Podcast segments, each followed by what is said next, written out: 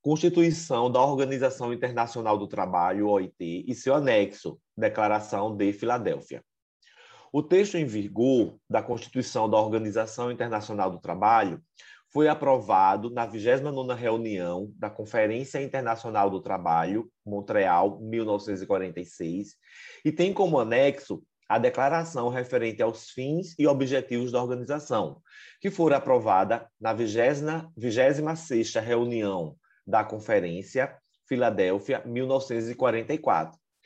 Ó, aqui a gente já viu uma coisa interessante, ó. A aprovação foi na Conferência da Filadélfia, em 1944, que foi a 26 e o texto que vige hoje, exatamente, ele teve a sua aprovação na 29 reunião da conferência, que foi dois anos após da de Montreal, né, em 1946, perdão, dois anos após da, da Filadélfia, em 1946, em Montreal. Então, bem direitinho agora, ó. O texto em vigor da Constituição da Organização Internacional do Trabalho foi aprovado na 29ª reunião da Conferência Internacional do Trabalho, Montreal, 1946, e tem como anexo a declaração referente aos fins e objetivos da organização, que foi aprovada na 26ª reunião da Conferência Filadélfia, 1944. Então, na 26ª reunião da Conferência em Filadélfia, 1944, houve o que? A aprovação dos fins e objetivos da organização. E dois anos após, houve a aprovação atinente ao texto que vige hoje, que é exatamente em 1946, Montreal, na vigésima reunião da conferência. A Constituição, assim revista, substituiu a adotada em 1919 e que foi emendada em 1922, 1934 e 1945. Sua vigência teve início em 20 de abril de 1948. O Brasil ratificou o instrumento de emenda da Constituição da OIT em 13 de abril de 1948 conforme decreto de promulgação 25.696, de 20 de outubro de 1948. O texto constitucional que reproduzimos neste livro corresponde à revisão de 1946, com as emendas de 1953, 1962 e 1972, todas em vigor no âmbito internacional e ratificadas pelo Brasil. Em 1964, foi aprovada uma emenda ao artigo 35, que, todavia, não obte... ainda não obteve o número de ratificações necessário para gerar sua vigência. Em... E em 1986, a 72ª reunião da conferência, realizada em Genebra, aprovou ampla revisão da Constituição.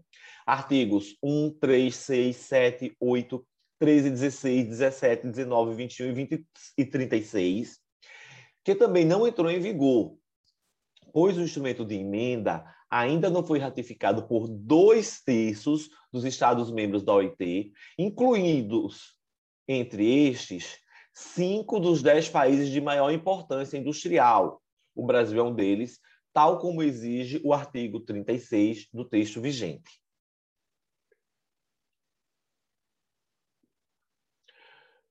instrumento para a emenda da Constituição da Organização Internacional do Trabalho.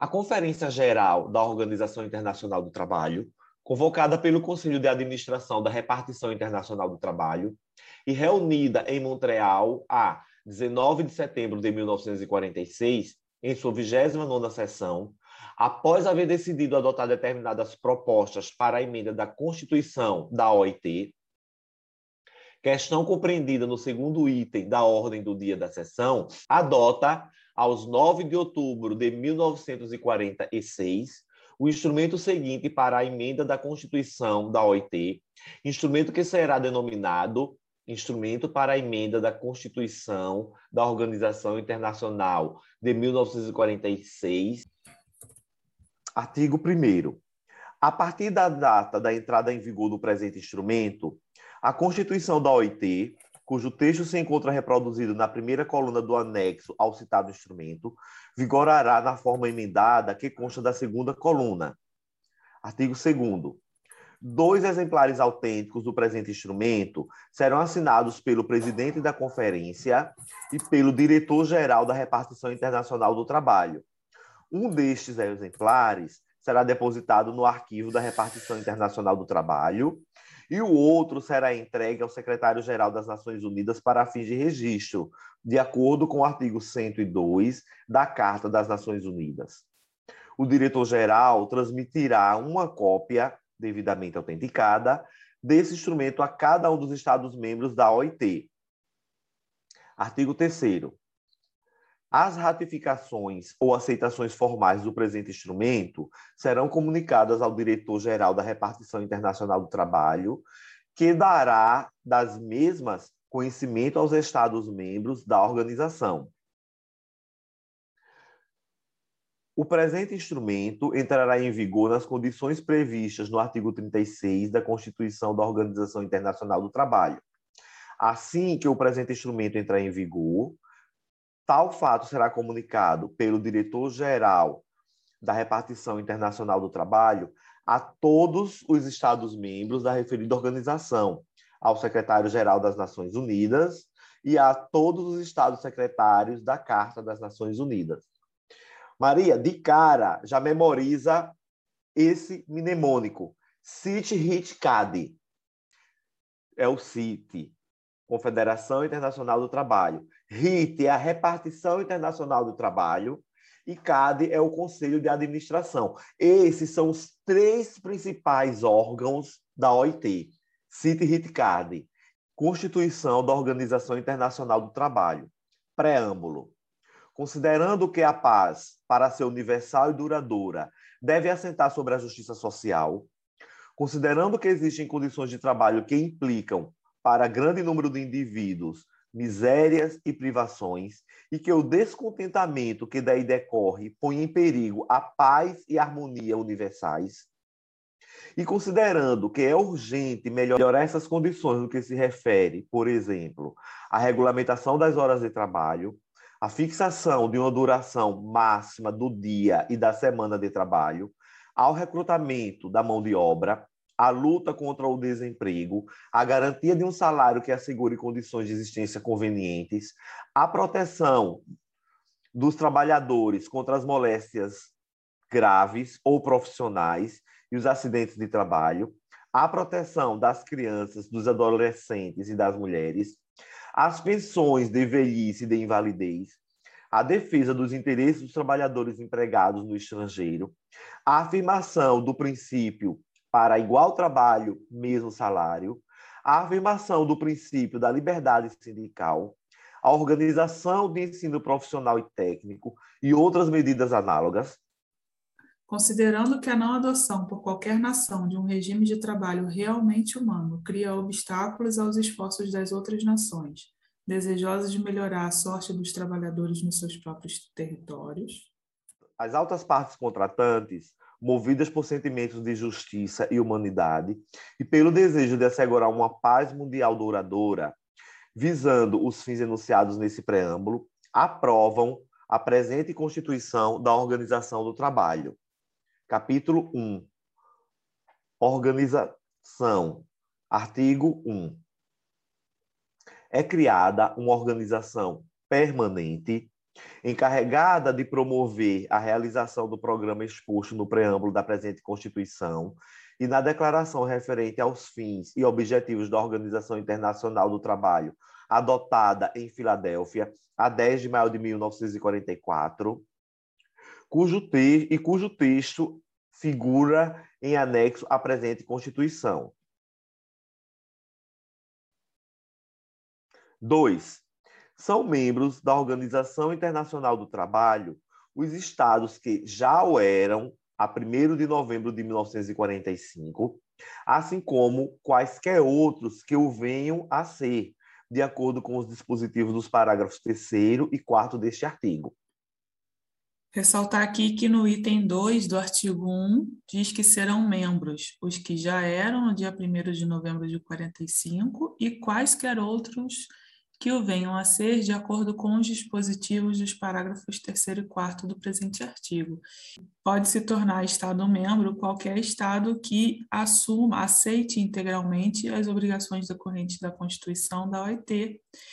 E a Conferência Geral, a CIT, Conferência Internacional do Trabalho, também tem essa, essa, esse poder de conferir qualidade de membro da organização por maioria de dois terços do conjunto dos votos presentes. E aí, essa admissão torna-se efetiva quando o Estado-membro comunicar que aceitou integralmente as obrigações decorrentes da Constituição da organização. 1.3.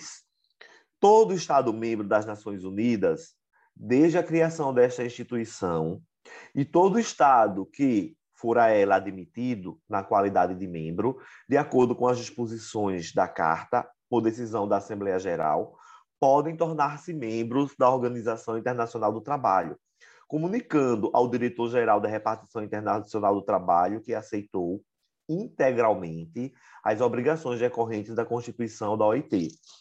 Porque nós sabemos, Maria, que a OIT ela foi criada na época da Primeira Guerra, junto com a Liga das Nações.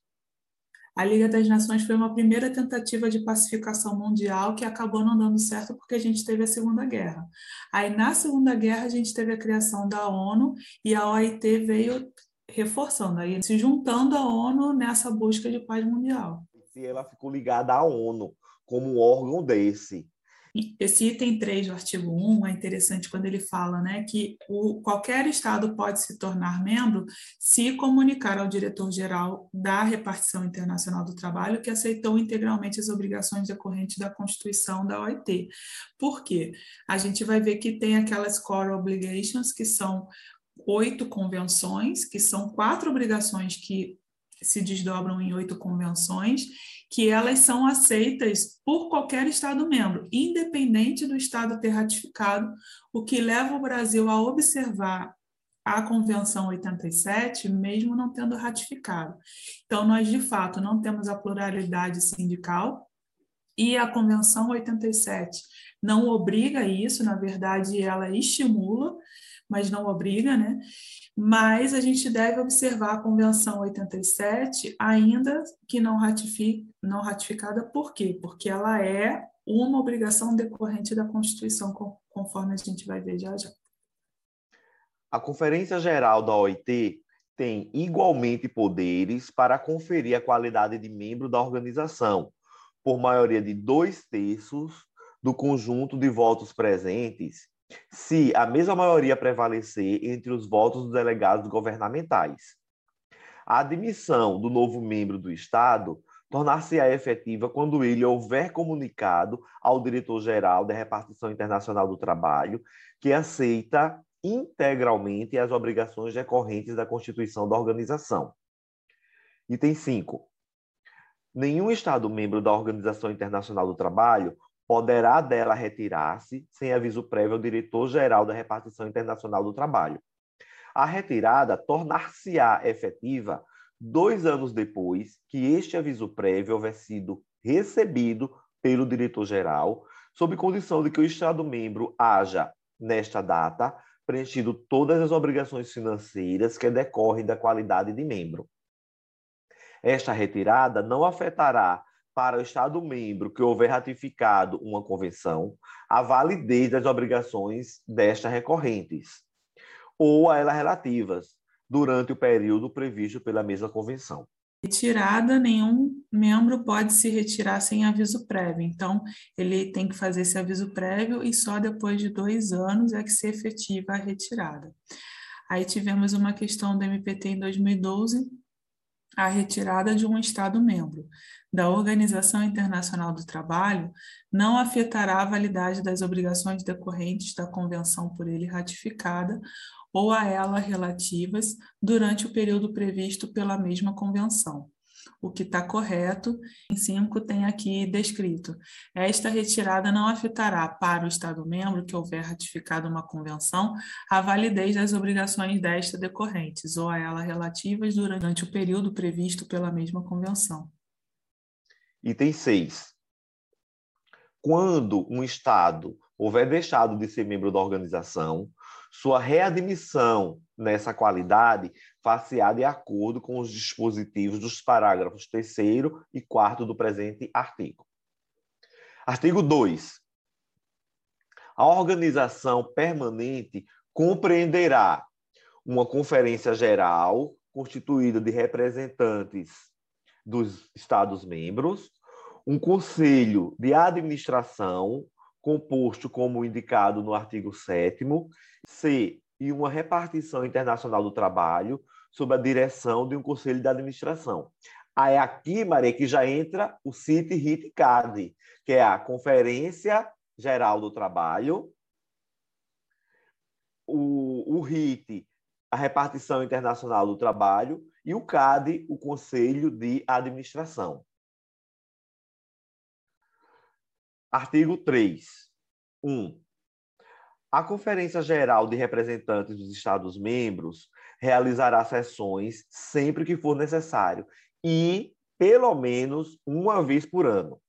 Será composta de quatro representantes de cada um dos membros, dos quais dois serão delegados do governo e os outros dois representar, representarão, respectivamente, os empregados e os empregadores. Então, a gente vê, Maria, que nas sessões da, da Conferência Internacional de Trabalho, a CIT, é, sempre ocorrerá com dois representantes do governo e dois representantes, um dos empregados e um dos empregadores. Dois, cada delegado poderá ser acompanhado por consultores técnicos, cujo número será de dois no máximo, para cada uma das matérias inscritas na ordem do dia da sessão. Quando a conferência discutir questões que interessem particularmente as mulheres, uma, ao menos, das pessoas designadas como consultores técnicos deverá ser mulher. Três, todo Estado-membro responsável pelas relações internacionais de territórios não metropolitanos poderá designar a mais como consultores técnicos suplementares de cada um dos seus delegados. A. Pessoas por ele escolhidas como representantes do território em relação às matérias que entram na competência das autoridades do mesmo território. B. Pessoas por ele escolhidas como assistentes de seus delegados em relação às questões de interesse dos territórios que não se governam a si mesmos. 4. Tratando-se de um território colocado sob autoridade conjunta de dois ou mais Estados-membros, poder-se-á nomear assistente para os delegados dos referidos membros. 5. Os Estados-membros comprometem-se a designar os delegados e consultores técnicos não governamentais de acordo com as organizações profissionais mais representativas, tanto dos empregados como dos empregadores, se essas organizações não existirem. Seis, os consultores técnicos não serão autorizados a tomar a palavra se não for por pedido feito pelo delegado a que são adidos e com autorização especial da conferência. Também não poderão votar. Sete, qualquer delegado poderá, por nota escrita dirigida ao presidente, designar um de seus consultores técnicos como seu substituto, e este, nesta qualidade, poderá tomar parte nas deliberações e votar. Aqui é óbvio, né? Teve a autorização do presidente, ele, na verdade, está substituindo o delegado, então ele está fazendo, às vezes, do próprio delegado. Por isso que ele vai tomar parte nas deliberações e poder votar. Oito. Os nomes dos delegados e de seus consultores técnicos serão comunicados à repartição internacional do trabalho pelo governo de cada Estado-membro. 9. Os poderes dos delegados e de seus consultores técnicos serão submetidos à verificação da conferência, que poderá, por dois terços ou mais dos votos dos presentes, recusar admitir e qualquer delegado ou consultor técnico que julgue não ter sido designado conforme os termos deste artigo.